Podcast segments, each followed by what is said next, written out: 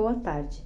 Estamos iniciando mais um programa Rádio FMG, um projeto de extensão da Coordenadoria da Área de Humanidades e Ciências Sociais Aplicadas do Instituto Federal de Minas Gerais, Campus Ouro Preto, contando com o apoio social e cultural da Rádio Província FM 98,7 e apoiado pela Diretoria de Extensão, Esporte e Cultura.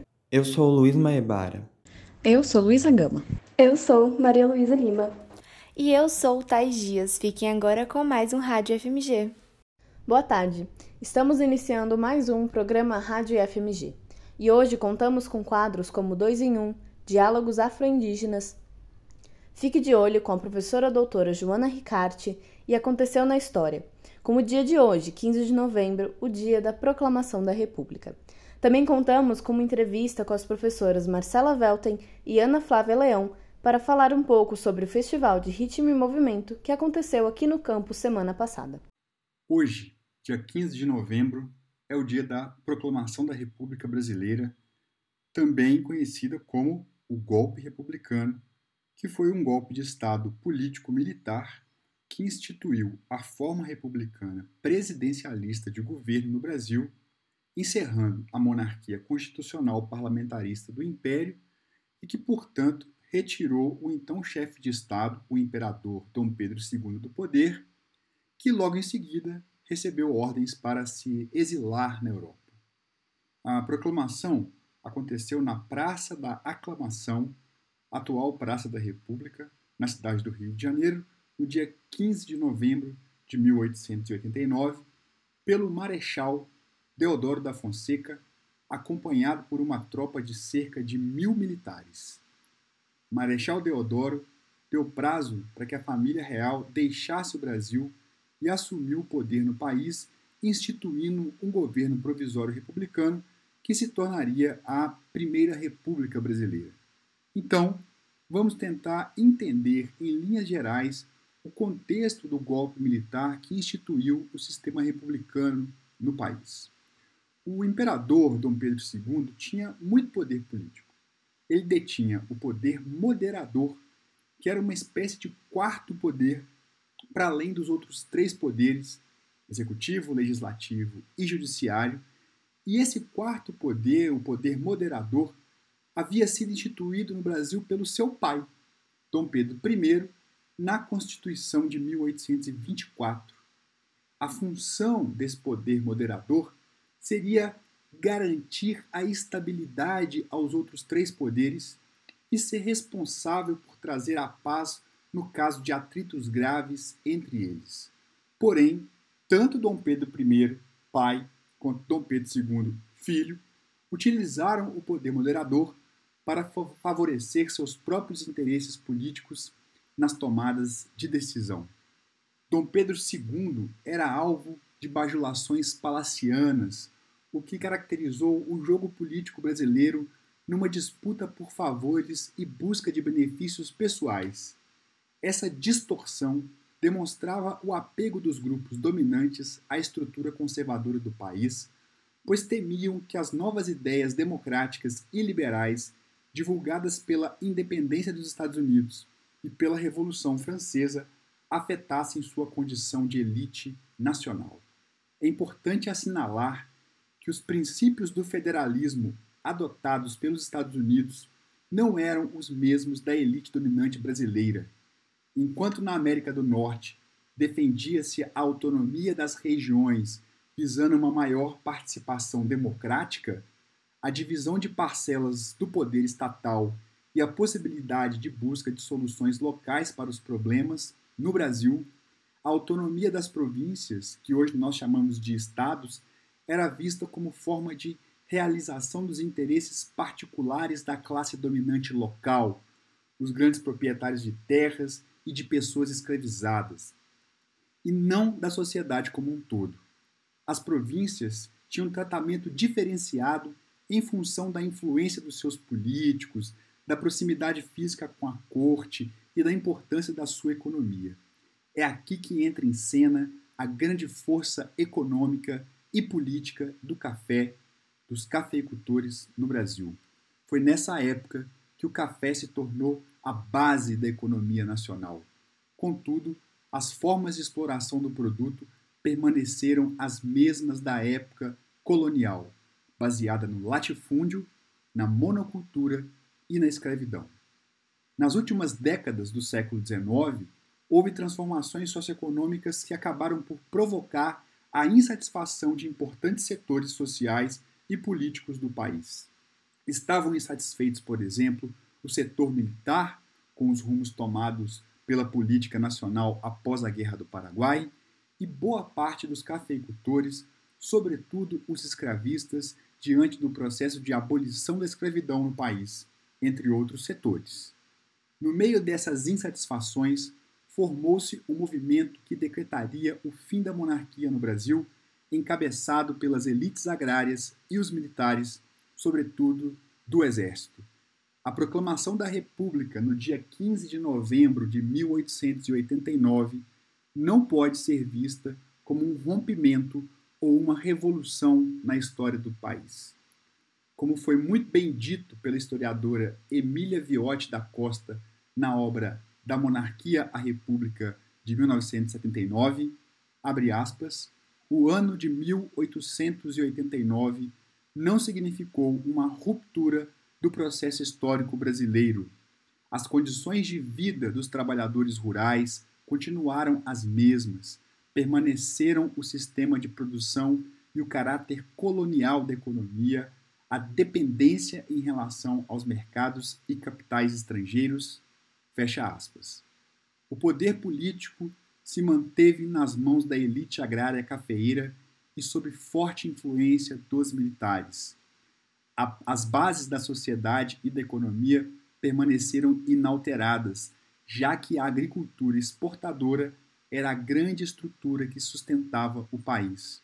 Uma grande preocupação do novo governo era a preservação da ordem pública e a garantia da manutenção da sociedade organizada nos moldes de uma rígida divisão social.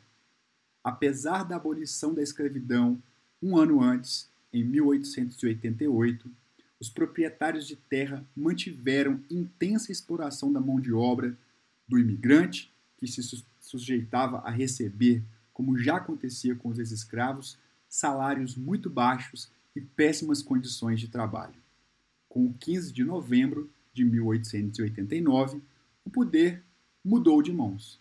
Saiu a figura do imperador e entrou definitivamente a dos cafeicultores, respaldados, claro, pelos militares que sempre gozaram das benesses do Estado brasileiro. O Fique de Olho de hoje é com a professora doutora Joana Ricarte.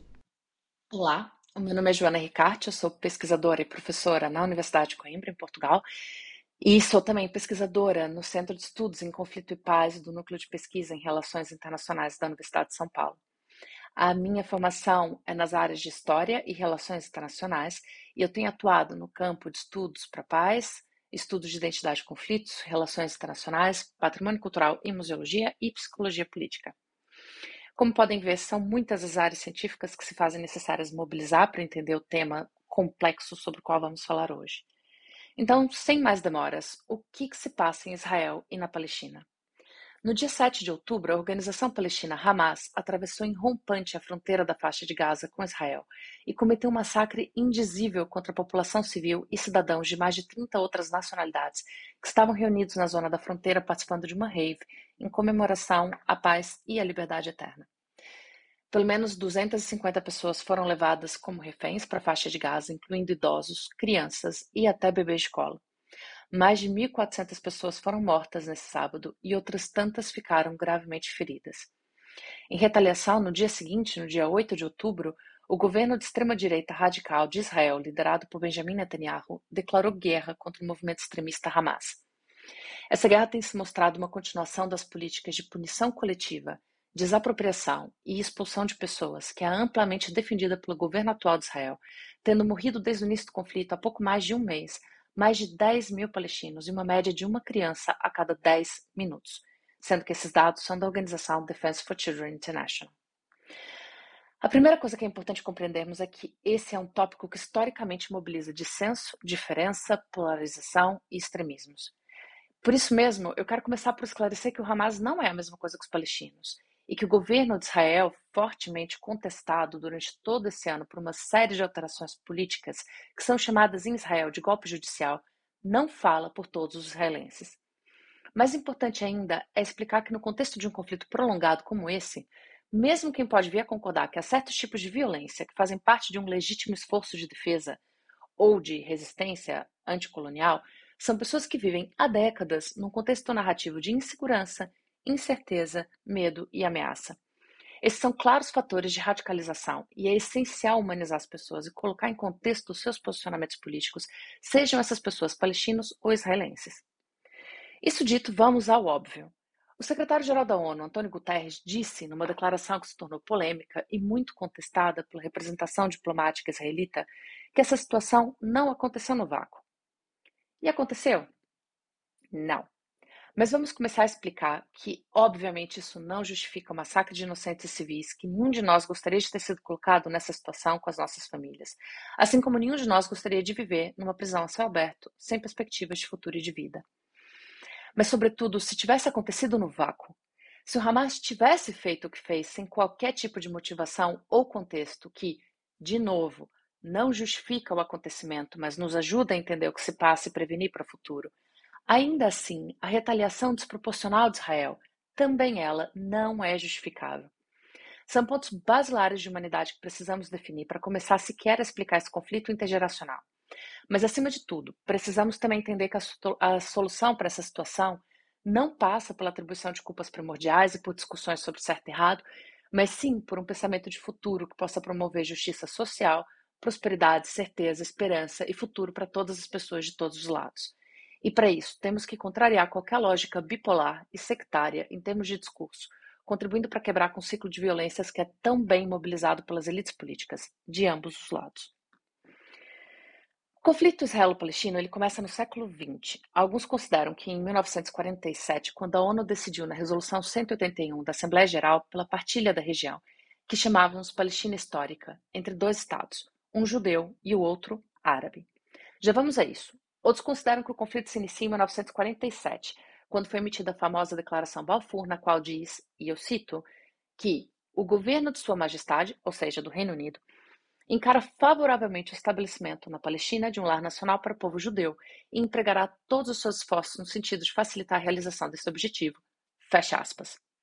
Mas para lá, o que, que o Reino Unido tinha a ver com isso?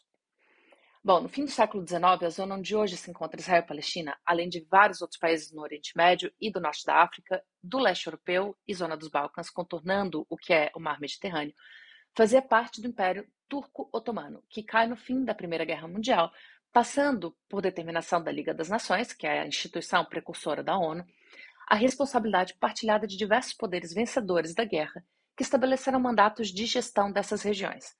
Foi assim que países de origem árabe, como o Líbano, ficaram com dois idiomas oficiais, sendo o segundo um idioma ocidental, no caso, o francês. Quanto à Palestina, essa zona fica sob o controle do Império Britânico, que passa a gerir o Canal de Suez do Egito, assim como que viria a ser o futuro da região. Nesse contexto, havendo já um movimento sionista, ou seja, um movimento de imigração judaica organizada, para a zona da Palestina desde o fim do século XIX, o mandato britânico passa a ser confrontado com pedidos do forte lobby judaico para que, quando o mandato fosse extinto, esse território passasse a comportar um Estado nacional judaico. Mas o povo que já lá estava? Bom, também já vamos aí. É importante compreender aqui agora por que, que os judeus queriam um Estado na Palestina. O povo judeu foi repetidamente vítima de perseguições, expulsões e tentativas de exterminação durante os últimos dois milênios da sua história. Desde o chamado Êxodo Judaico da Palestina até a Inquisição e, mais presentemente, o Holocausto, os judeus foram vítimas de tentativas de conversão religiosa forçada, desaculturação e até genocídio. Nesse contexto, o movimento sionista, também de cariz religioso com discurso bíblico como motivador ideológico, começa a planejar a realocação dos judeus na região e arredores do que antes fora a Judéia e a Samaria. O movimento sionista nasce na Europa e, por isso, organiza-se desde o início como movimento nacionalista que pretende a constituição de um Estado-nação moderno nos moldes europeus. É importante calçarmos as botas de quem vivia naquela altura, o mundo e, sobretudo, o sistema internacional não estava organizado como hoje, com Estados-nação como a unidade base do sistema. Isso explica a tal da ausência de outras pretensões pela região, que é muitas vezes referida por aí. As pessoas que ali viviam tinham, como a história hoje nos mostra inequivocamente, um sentido forte de pertença à terra e à região, mas esse sentimento não estava organizado em termos de uma identidade nacional, simplesmente porque isso não era um dado adquirido como é hoje. Pulando um bocadinho no tempo, foram vários os confrontos entre árabes e os recém-imigrados judeus na Palestina na primeira metade do século XX. Também foram vários os encontros, como não poderia deixar de ser diferente. E havia alguma população judaica minoritária que sempre viveu na região em harmonia com os povos que lá habitavam. O mandato britânico foi gerindo isso tudo até que tudo mudou. O Holocausto, que se iniciou por volta de 1940, foi um dos eventos mais traumáticos e trágicos da história contemporânea. Em torno de 6 milhões de judeus foram mortos num empreendimento sinistro, quase industrial. Outros milhares imigraram para todos os lados que puderam fugir, quando assim conseguiam, incluindo para a Palestina, dando força ao movimento sionista. Foi aí que a ONU decidiu criar um Estado judeu, para que nunca mais esses horrores se repetissem. Mas quando fez, não levou em consideração as pretensões da população que lá vivia enquadrando-os genericamente como árabes e partindo ao meio a região, deixando a maioria da população com metade do território e construindo esses dois estados de forma descontínua. Como seria de esperar, os árabes palestinos não aceitaram o acordo e em 1948 veio a primeira guerra árabe-israelita, a Nakba, ou Catástrofe Palestina, e a declaração de independência do Estado de Israel. Eu vou pular muita história aqui, a segunda metade do século XX até o fim da Guerra Fria foi permeada de diversas escaladas no conflito entre Israel e seus vizinhos, levando em 1967 a uma grande expansão territorial israelita na Guerra dos Seis Dias, que foi quando se desenharam as tais das linhas verdes que hoje usamos como base de discussão para uma futura solução de dois Estados. Essas guerras todas provocaram do lado palestino a perda de território, mas do ponto de vista do indivíduo, das pessoas, provocaram perda de casas, de lembranças, de memórias e de pertenças. E isso continua até hoje, porque infelizmente Israel tem assumido como tática de defesa o ataque, e a tal da ocupação continua e se intensifica a cada dia. Na década de 90, com os acordos de Oslo, os palestinos se aproximaram de ter um, um Estado e passaram a ter uma autoridade que servia como um poder proto-estatal. Mas a não implementação do acordo e a subsequente revolta palestina na, na violenta Segunda Intifada, no início do século XXI, serviu de combustível para os governos sucessivamente mais radicais de Israel passarem a intensificar o discurso de medo, ameaça e insegurança e para construírem mais e mais barreiras físicas e simbólicas, como é o caso do Muro de Separação, que é estranhamente muito mais alto do que o Muro de Berlim. E Gaza? Bom, em, 19, em 2006, a autoridade palestina fez eleições pela primeira vez e ganhou o Hamas, a Fatah, partido do líder histórico palestino Yasser Arafat, que hoje é o partido que controla a autoridade palestina na Cisjordânia, juntamente com Israel e os Estados Unidos, deu uma espécie de golpe de Estado e expulsou o Hamas dali. Israel cercou o Hamas na faixa de Gaza e fechou aquilo, tornando a zona no que chamamos a maior prisão a céu aberto do mundo. É verdade que o Hamas é um movimento terrorista. Também é verdade que a falta de esperança e perspectiva leva as pessoas ao desespero, e a noção generalizada de desamparo juntamente com a promessa radical de revolução do Hamas, criou a mistura perfeita para a situação na qual hoje estamos. Israel hoje é potência ocupante na Cisjordânia, local onde impera lei marcial israelita, ou seja, lei de guerra, e até crianças podem e são frequentemente presas por delitos mínimos como jogar pedra a um tanque, e sem julgamento. A desumanidade gera desumanidade, e a construção real e simbólica do inimigo passou a fazer parte de ambas as identidades nacionais desde o dia 7 de outubro, dia em que montes de civis inocentes perderam suas vidas, que a violência contra os palestinos na faixa de Gaza se intensificou. Já nem comida, água e combustível pode entrar, e as pessoas estão a correr por uma estreita faixa de terra, que é a zona mais densamente povoada do mundo, sem saber onde se esconderem. A situação em Gaza é calamitosa, e o governo de Israel, que tem beneficiado de uma pausa nas antes 40 semanas seguidas de manifestação contra o governo, num contexto em que o próprio primeiro-ministro está a enfrentar acusações de corrupção cujo desfecho pode vir a ser a sua prisão, se recusa a discutir qualquer tipo de cessar-fogo, enquadra essa guerra como uma segunda guerra pela independência, uma guerra existencial. Para todos que conseguem encontrar justificativa para isso, eu proponho um exercício. Imagine que as pessoas têm perspectiva, têm futuro, têm esperança. A justiça social é a arma mais poderosa que podemos usar para travar radicalismo, guerra e violência. Mas principalmente, imagine que fosse com você. A situação hoje em Gaza está ainda num grande impasse. O governo de Israel entrou na região, conforme prometido, por terra, mar e água. Os bombardeamentos diários não poupam sequer hospitais, indo contra tudo que está estabelecido no direito internacional humanitário e constituindo claramente crime de guerra. Enquanto isso, mais de 200 reféns continuam em posse do Hamas, sem que saibamos em quais condições. O futuro de Gaza ainda é incerto. Enquanto a guerra se intensifica, atores regionais, juntamente com os Estados Unidos, a ONU e a União Europeia, tentam discutir soluções futuras e a discussão sobre o processo de paz, a solução de dois Estados, volta para cima da mesa.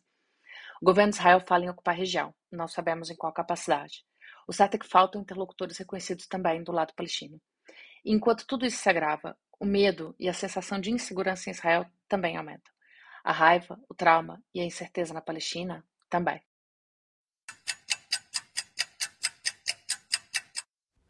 A luta contra o fascismo informa a hora certa.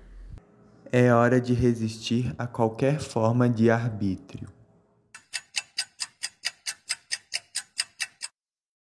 O 2 em 1 um dessa semana traz a música Estúpido Cupido, versão de Fred Jorge para Célie Campelo. A música foi um dos maiores sucessos da cantora paulista, que, juntamente com diversos de seus contemporâneos, tentou trazer o rock, esse estilo de sucesso americano em inglês, para o Brasil. A cantora estourou na cena musical brasileira a comandar, junto com seu irmão, em 1959, o programa Crush em Hi-Fi, que ia ao ar às terças-feiras na Rede Record e que recebeu diversos cantores do movimento de balada rock ao qual pertenciam também os irmãos. Alguns dos cantores convidados foram Demetrius, com o Rock do Saci, e Rony Cord, com Biquíni Amarelinho. A maioria das versões brasileiras tocadas no programa era assinada pelo diretor Fred Jorge, que buscava importar esse ritmo transgressor do rock que estourava nos Estados Unidos e Inglaterra. Apesar do grande sucesso na década de 1950 e 60 de músicas à americana, versões de músicas estadunidenses tocadas aqui no Brasil, o ritmo das canções lançadas se assemelhava mais a baladas italianas, o que deu origem a outro hit, Banho de Lua, também de Fred Jorge para Célie Campelo, mas dessa vez da música Tintarella de Luna, da dupla italiana Filippi e Migliati. A canção Estúpido Cupido fez parte do segundo LP de Célie Campelo, lançado em 1959, mesmo ano que integrou o programa Crushing Hi-Fi e é uma versão de Fred Jorge da música Stupid Cupid, do americano Neil Sedaka, que havia lançado a música naquele mesmo ano em seu álbum Rock with Sedaka. Fiquem agora com a música de Neil Sedaka, Stupid Cupid. My fine feathered friend with your cute little pranks, I would like to express my thanks. I trusted you implicitly. But what a double crosser you turned out to be. Stupid Cupid, you're a real mean guy. I'd like to clip your wings so you can't fly. I'm in love and it's a crying shame. And I know that you're the one to blame.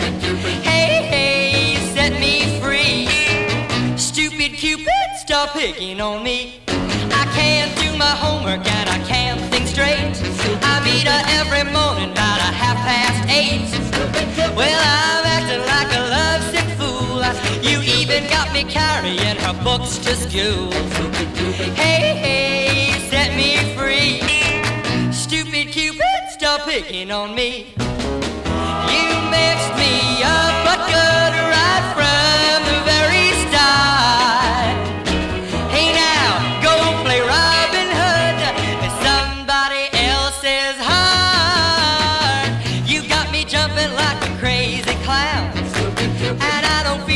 You're putting down. Well, since I kissed her loving lips of wine, the thing that bothers me is that I like it fine. Hey, hey, set me free. Stupid Cupid, stop picking on me.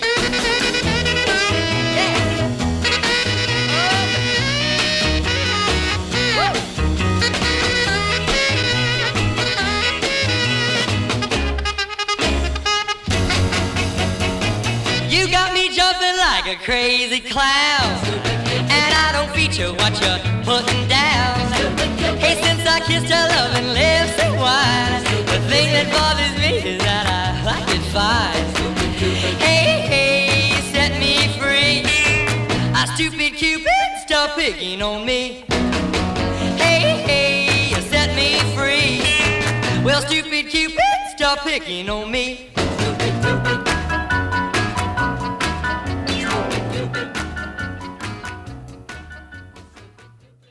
Vocês acabam de ouvir a música Stupid Cupid de Neil Sedaka. Fiquem agora com a canção Estúpido Cupido de Sally Campelo. Ó Cupido, vê se deixa em paz. Meu coração que já não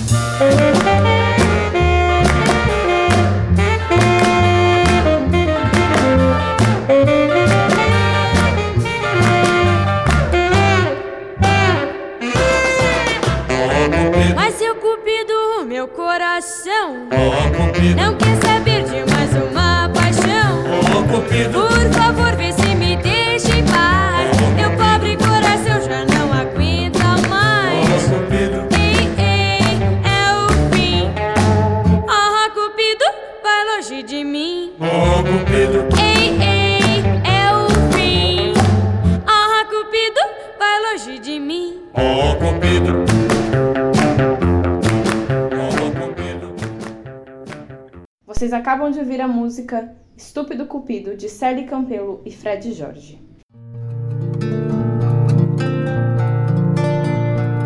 Dois em um.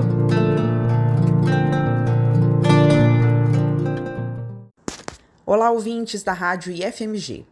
No Diálogos Afro-Indígenas de hoje, vamos celebrar antecipadamente o Dia da Consciência Negra, comemorado no próximo dia 20 de novembro. A data é uma referência ao dia da morte de Zumbi dos Palmares, líder do maior quilombo já registrado na história brasileira, o Quilombo de Palmares. E ninguém melhor para refletir sobre o significado desse dia histórico com a gente do que a nossa convidada, Macota Kidoyalê, liderança do quilombo Manzo Nigunzo Caiango, localizado em Belo Horizonte. Olá, saudações. Sou Macota Kidoyalê do quilombo Manzungus Caiango, que fica no pé da Serra do Curral, localizado na região leste de Belo Horizonte. E eh, nasci e cresci no quilombo. Sou filha da matriarca Mameto Muyandê e sou mãe eh, de quatro filhos: Júlia, Jéssica, Gabriele e Pedro. Tenho um companheiro que chama Mauro e sou avó de três netos, que é Luan, Isaac e Bento. Somos todos de tradição de matriz africana. Fui iniciada aos 15 anos de idade.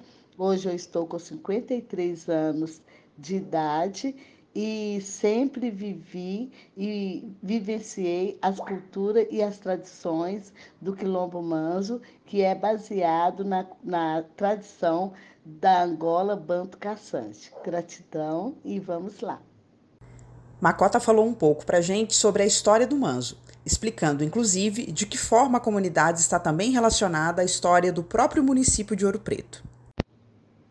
Vou falar um pouco sobre o Manzo. Nossa, é muitas histórias e muita resistência. O Quilombo Manso, ele surge aqui na capital de Belo Horizonte, mas que na verdade é uma comunidade remanescente do município de Ouro Preto, da cidade de Ouro Preto. É minha mãe, ela nasceu no Morro das Queimadas, mas antes disso, a minha bisavó, ela nasceu no primeiro bairro de Ouro Preto, que eu não lembro muito o nome, minha mãe que fala muito, porque esse bairro sumiu do mapa, ele não existe mais, e isso é muito comum dos territórios pretos, né? eles foram apagados do, do, da, da, do território geográfico da cidade. E aí a minha avó, ela nasceu no bairro, na Vila Veloso, é, que hoje é muito conhecido como a Mina do Veloso. E de lá ela migrou para o Morro das Queimadas, porque também foram né, é, uma, a, questão racial, a questão é, da formação da cidade, na medida que a cidade ela vai se desenvolvendo, ela não, não envolve os povos tradicionais e assim eles vão migrando para outros espaços, né? E aí sim a minha mãe nasceu no Morro das Queimadas, em, em Ouro Preto. Há oito anos de idade, a minha avó ela vem para Belo Horizonte com é porque ela tinha uma referência, além dela ser ter sido mineradora, trabalhando na mina do, de Ouro Preto, ela também passava e engomava roupa muito bem.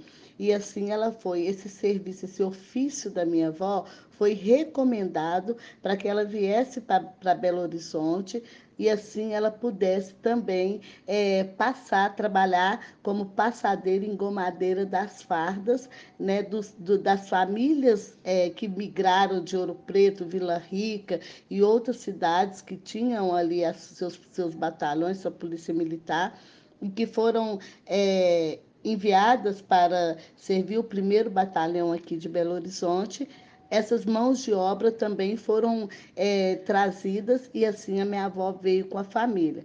Só que chegando aqui em Belo Horizonte, não tinha moradia para minha avó. Então ela foi morar com os filhos, ainda pequeno, no bairro Paraíso é, aos 12 anos de idade, a minha mãe, então, ela começa a ter problemas, espiritu... problemas de saúde e uma, um dia, né, uma enfermeira que era kardecista, ela fala com a minha avó que é o problema da minha mãe poderia talvez ser um problema espiritual. Assim, a minha avó leva a minha mãe para um terreiro de Umbanda e lá, então, a minha mãe incorpora no preto velho, chamado Pai Benedito. Até a, fase adulta da minha mãe, ela sempre trabalha, trabalhou em vários terreiros de Umbanda aqui na região leste, morando no bairro Paraíso. E até que um dia o preto velho da minha mãe, ele atende um patrão da minha avó, e esse patrão da minha avó, ele dá uma recompensa em, em espécie, em dinheiro para minha mãe, e aí a minha, o pai Benedito pede que a minha mãe comprasse um pedaço de terra para que fosse a senzala do pai Benedito. E assim então a gente viveu sempre entendendo que nós éramos é, pessoas diferentes na cidade, mas que vivia é, é, muito feliz e muito sem, sem uma na verdade, as nossas ambições eram muito diferentes de absorver ou adquirir é, propriedade, patrimônios materiais. Então, nós vivemos muito de uma forma isolada dentro da senzala, protegendo e mantendo as nossas culturas.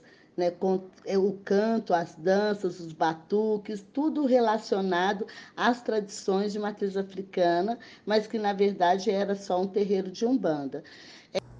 Macota falou ainda sobre o processo de reconhecimento da comunidade do Manso enquanto uma comunidade quilombola. É, quando foi em 2006, 2005, nós fomos até o município porque a gente conseguiu um outro recurso de um, de um político, que era uma emenda, é, eu não lembro, era uma emenda, e aí essa emenda seria para beneficiar três terreiros de tradição de Belo Horizonte. Era um terreiro de Angola, um terreiro, um terreiro desculpa, um terreiro de Umbanda, um terreiro de Angola e um terreiro de Queto. Porém, só o terreiro de Umbanda que conseguiu, porque a, a, o diálogo com a prefeitura foi mais facilitado. Conseguiu o diálogo, mas não conseguiu o recurso.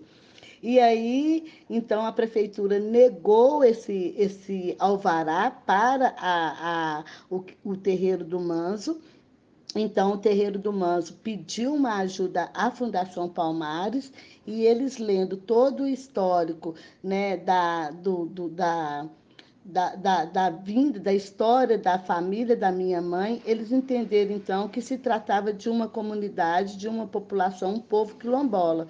E assim então eles perguntam se nós éramos quilombola e a gente então começa a perceber que todo o que nos mantinha ali unido, família, o coletivo, né, e sem muito interesse de adquirir propriedades ou de é, de, de, de capitalização, nós então entendemos que a gente era quilombola. E assim a gente se autodeclarou para a Fundação Palmares, que em 2007 eles vieram aqui, entregaram a certificação para o quilombo e aí passou a ser chamado né, de não mais senzala de Pai Benedito, porque a gente queria reafirmar a nossa identidade banto e aí a gente trouxe o nome para a Associação de Associação de Resistência Cultural da Comunidade Quilombola Manzunguns Caiango, que é, quer dizer manso, conjuntos de casa, coletivos de casa na língua banto,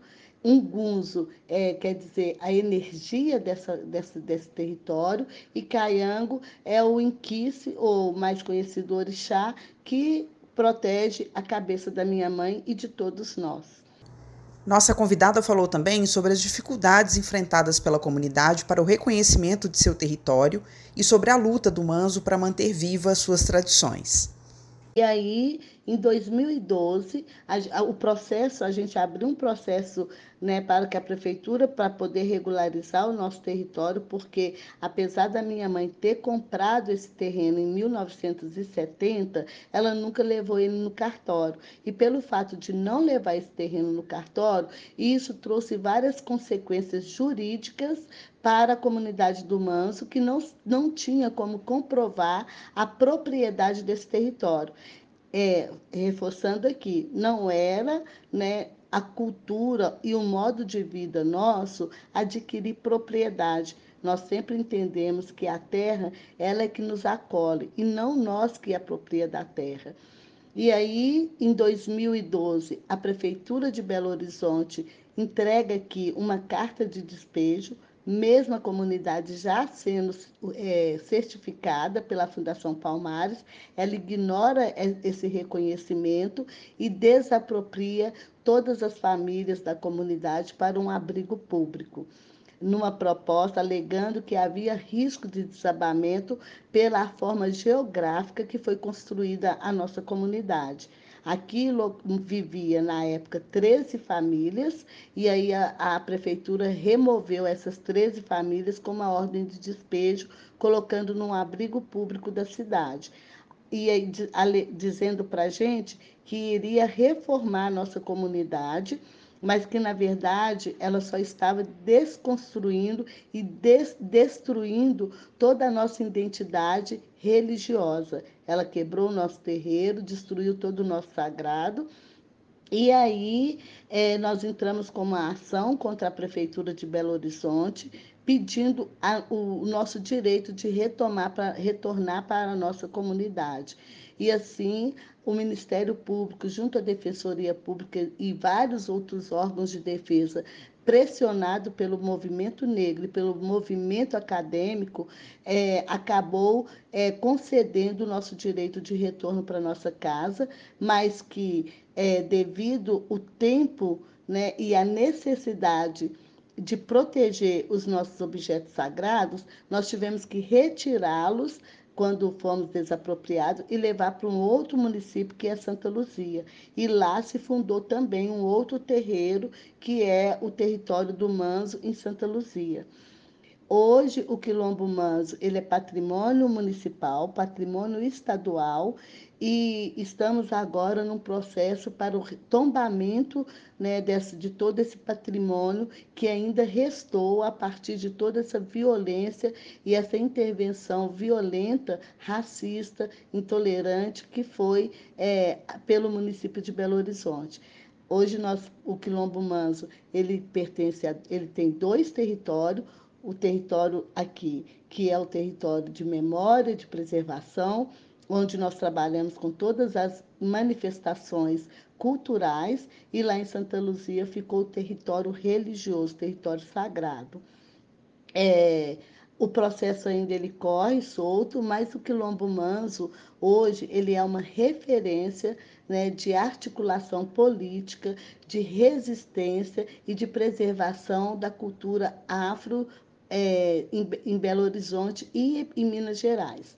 É, somos uma família de 89 pessoas, somos é, um núcleo, é um núcleo de 42 famílias, temos muitas crianças, muitos jovens, ainda preservando as tradições da, da cultura africana, é, e temos um diálogo permanente com a, as universidades, porque entendemos que é preciso transversalizar né, as tradições, a cultura quilombola para dentro desses espaços que muito dá é, reconhecimento e valorização da cultura colonial. E assim, eu e a minha mãe fomos reconhecidas como mestres dos saberes tradicionais e, e, e vemos adquirindo alguns outros títulos de reconhecimento e respeito pela nossa história, pela nossa memória viva e transmitida de geração para geração. Aqui... Por fim, Macota deixou um importante recado para nós sobre esse Dia da Consciência Negra e também um convite aos ouvintes para conhecerem a comunidade do Manso. Bom, é, o recado que eu queria deixar, né, que no mês da consciência, que as pessoas é, pensassem o que, que é consciência, né, e procurasse rever os seus conceitos, os seus pensamentos, as suas ideologias e compreender né, que existe um povo que optou por viver de forma diferente, mas que essas é, essa, é, essas tradições, essa cultura, ela também tem um pertencimento é, para com o país, a, com o continente. Assim como vivemos um país que valoriza e, e, e traz como referência a cultura europeia, para nós o mais importante é a cultura africana. É ela que nos garante estar vivo, ela que nos garante a não morrer de fome, é ela que nos garante a produzir o nosso sustento e garantir a nossa independência e a nossa autonomia. É, pensar na regularização é, ou na titulação de terras quilombola, é, quilombolas é pensar também na autonomia de um povo que muito viveu né, é, que muito viveu sobre propriedade de um colonizador e que contra colonizar, pensar numa consciência, né, numa consciência humana, é pensar numa, numa consciência contra-colonial, é pensar numa consciência contra o racismo, mas que não é só no pensamento, é preciso também colocar em prática. Aí sim a gente entende que são ações é, que, de uma consciência humana. É, e, e, aproveitar também aqui e convidar, deixar aberto o convite para vocês que o Quilombo Manso, todo ano, no último domingo do mês de maio, a gente faz uma festa de louvor ao Pai Benedito, que é um preto velho, uma, um, mentor espiritual que incorpora na minha mãe desde os 12 anos de idade e é, e é a única referência paterna que nós, da comunidade do Quilombo Mansunguns Caiango, sempre teve. É, para nós, o pai presente sempre foi o Pai Benedito. Foi ele que nos cuidou, ele que nos educou e ele que nos preparou para o mundo. E vocês são convidados, porque tudo que a gente produz dentro de um território quilombola é para ser compartilhado. E não somos nós que fazemos recorte racial, de gênero ou de classe. Todos aqui é sempre bem-vindo. Todas, todos e todos. Obrigada. Se você quiser saber mais sobre as atividades desenvolvidas na comunidade, acesse o perfil deles no Instagram, quilombomanzo. A gente se vê no próximo Diálogos Afro-Indígenas. Um abraço e até lá! A luta pela educação pública gratuita e de qualidade informa a hora certa. É hora de lutar contra o sucateamento das universidades e institutos federais.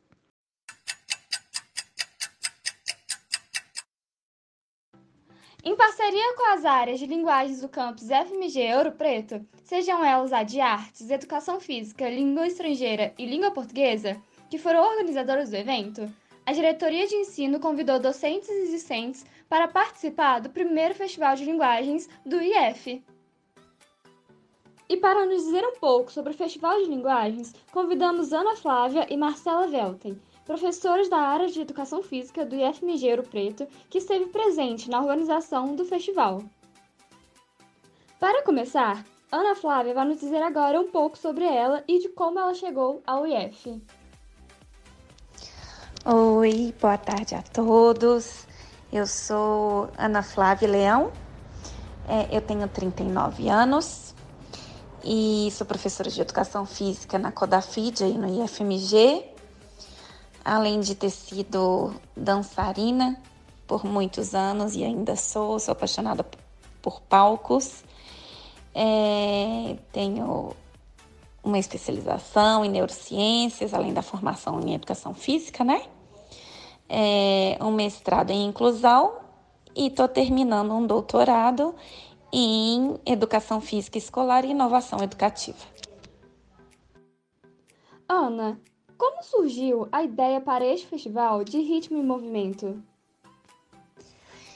Então, é, eu cheguei na instituição em 2012 e é, analisando o planejamento de ensino, os planos de curso dos, né, dos cursos técnicos integrados, é, eu vi que tinha vários eventos relacionados a esporte é, e a jogos e brincadeiras e a outras atividades né, relacionadas à educação física, outras atividades e eventos que, é, que estavam relacionados aos conteúdos de cada trimestre.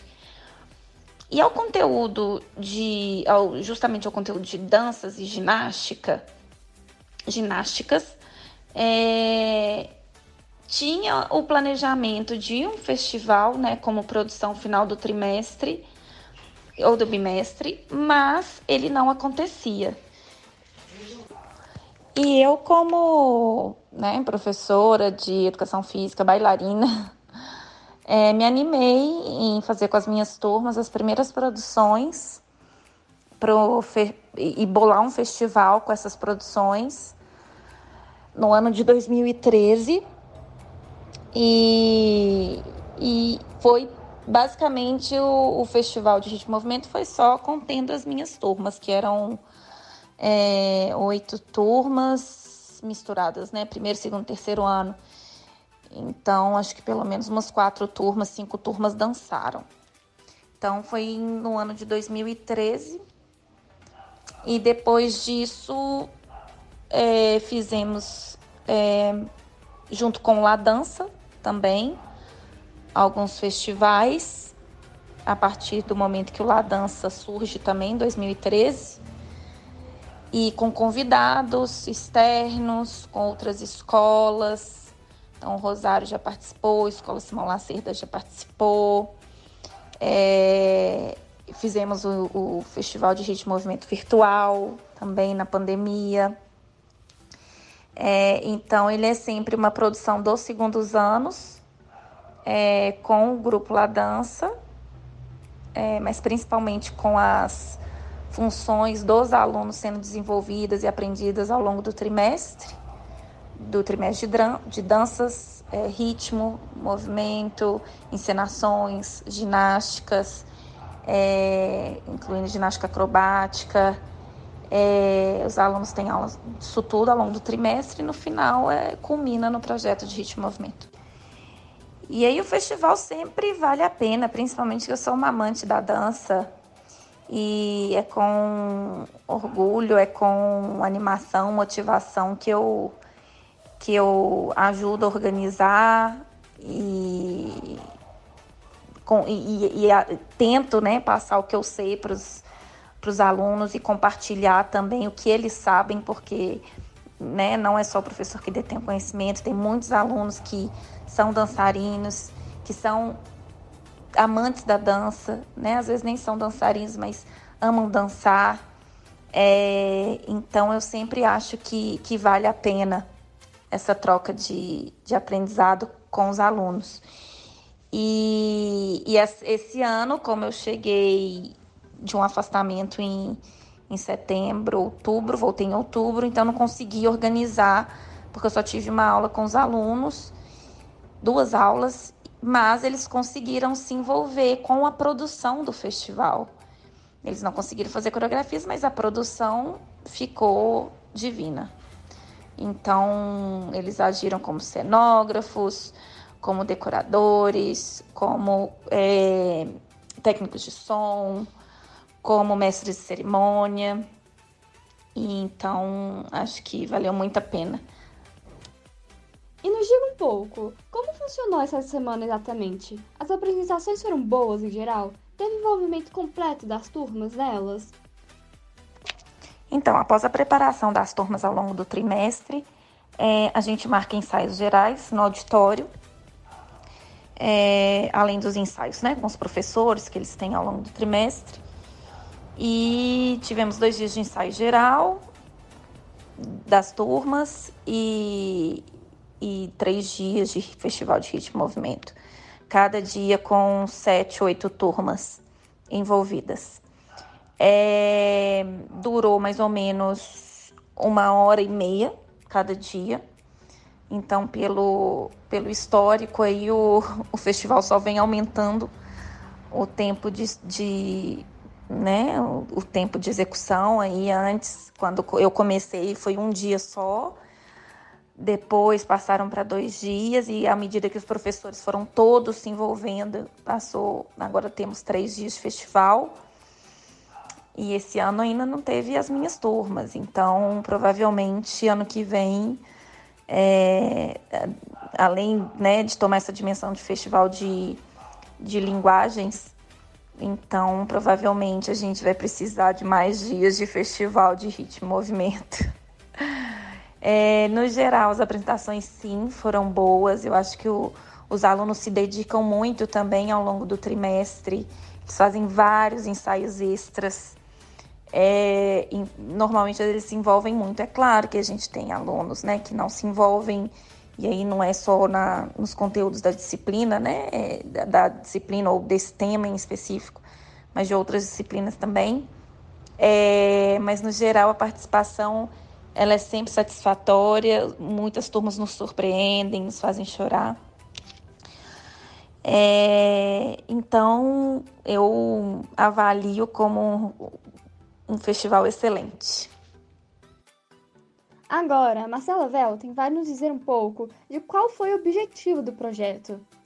Eu pergunto para você, Marcela, vocês acreditam que tiveram bons resultados? Os alunos se envolveram, com, se envolveram de verdade com o projeto? Olá, sou Marcela, tenho 42 anos, sou professora de Educação Física do campus. Bom, o objetivo desse projeto é combinar todos os, o, o conteúdo de ritmo, de atividades rítmicas expressivas que a gente trabalha no segundo ano do ensino técnico. É, e com essas atividades a gente trabalha também, é, esse ano especificamente, nós trabalhamos com toda a área de linguagens, então trabalhar além das partes das, das práticas corporais mesmo, né? A gente trabalhar também todas as práticas de linguagem, em forma de poema, de teatro, de exposição, de fotografia. Então, neste ano específico, nós trabalhamos, foi um trabalho em conjunto, né, multidisciplinar, é, e, é, e, é, a combinância dos, dos conteúdos tratados no segundo trimestre do ensino técnico. Sem dúvida, os alunos se envolveram muito. É difícil que eles se envolvam desde o início, né, que eles comprem a ideia, eles geralmente têm muita vergonha, têm muito receio de se apresentar, de se expor em, em, público, ainda mais no palco. Geralmente eles não gostam da ideia de primeira, é, quando a gente coloca essas ideias para eles, né? Mas à medida que eles vão se envolvendo, eles vão realmente se entusiasmando com o projeto. É, então a gente vê é, é, é, muito comum, no ano passado foi a mesma coisa, de uma forma geral, todas as turmas têm essa mesma é, aceitação, né? No início é difícil, mas eles acabam se envolvendo, alguns alunos puxam mais a turma, outros vão meio que empurrados, mas no fim das contas é geral o consenso de que a apresentação foi é sempre um sucesso, né? Eles vêm sempre como um sucesso de, de vencer essa barreira de, de se apresentar, de falar em público, de, de se mostrar. E como foi ter que fazer vários ensaios com seus alunos? Você acredita que valeu a pena no final? Os ensaios geralmente aconteciam por conta dos próprios alunos. Eles que se organizam, é uma tarefa deles. É, eles têm a, a tarefa de se organizar de uma forma geral, enquanto é, diretoria de diretor geral em várias comissões, em direção geral, coreografia, figurino, cenário, produção mesmo de divulgação, produção de arte. Então eles têm todo o apoio pré e o apoio pós-festival, né, na, na, produção. Então eles têm que se envolver não só na apresentação, mas na produção desse, desse festival. É, é, então, a, essa parte dos ensaios também era uma coisa que ficava por conta deles, né? A gente tinha algumas aulas que eram destinadas para isso, mas de uma forma geral eles se organizavam e marcavam ensaio fora do horário, na hora do almoço, quando tinha algum horário vago, é, se organizavam no, nos grupos também. Então, os ensaios mesmo eles acontecem muito por in iniciativa deles, muito mais do que como conteúdo das aulas. Por último, como você imagina que vai ser os festivais dos próximos anos? Bom, para os próximos anos a gente tem, a gente fica com muitas ideias, né? A cada edição a gente faz uma avaliação no final, vê o que, que deu certo, o que, que deu errado, o que, que foi mais interessante, que caminhos que foram tomando, né? Então a tendência é que cada ano fique melhor. Os, os, os próprios alunos também eles vão, os estudantes do, dos, dos primeiros anos vão assistindo, já vão é, tendo ideias para o próximo ano, que isso sempre acontece para os alunos dos segundos anos. Então a gente tende a esperar que a cada ano vai ser melhor. Né? Essas produções vão ficando mais cada vez mais elaboradas, os alunos vão se organizando com mais tempo. Então a nossa ideia é que seja sempre um evento superar o do ano anterior. Então a gente está muito otimista. E essa foi Ana Flávia e Marcela Velten, professoras de Educação Física do IFMG Campus Ouro Preto, falando um pouco de como foi essa semana fantástica que tivemos no campus graças a esse festival de linguagens. Meu mestre deu a partida, hora vamos embora, pros rumos do litoral, vamos embora. Na volta eu venho ligeiro, vamos embora. Eu venho primeiro pra tomar teu coração, é hora. Esse foi mais um programa Rádio IFMG, um projeto de extensão da Coordenadoria da Área de Humanidades e Ciências Sociais Aplicadas do Instituto Federal de Minas Gerais, Campus Ouro Preto, contando com apoio social e cultural da Rádio Província FM 98,7. Produção e apresentação: Luísa Gama, Luiz Maibara, Maria Luísa Lima e Thaís Dias. Na técnica, Isaías Brandinho. Agradecemos à Diretoria de Extensão, Esporte e Cultura e à Rádio Província FM 98,7. Agradecemos também novamente a audiência e até o próximo programa Rádio FMG, toda quarta-feira, de meio-dia às 13 horas. Vamos embora, vamos embora, vamos embora, embora, vamos embora.